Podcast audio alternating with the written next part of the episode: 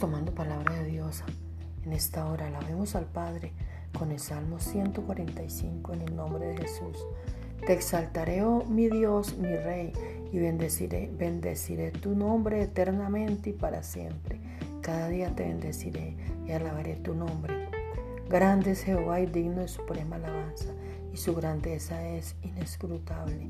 Generación a generación celebra tus obras y anuncia tus poderosos hechos en la hermosura de la gloria de tu magnificencia, y en tus hechos maravillosos meditaré. Del poder de tus hechos estupendos hablarán los hombres, y yo publicaré tu grandeza, y proclamarán la memoria de tu inmensa bondad, y cantarán tu justicia. Clemente y misericordioso es Jehová, lento para la ira y grande misericordia. En el poderoso nombre de Jesús. Amén.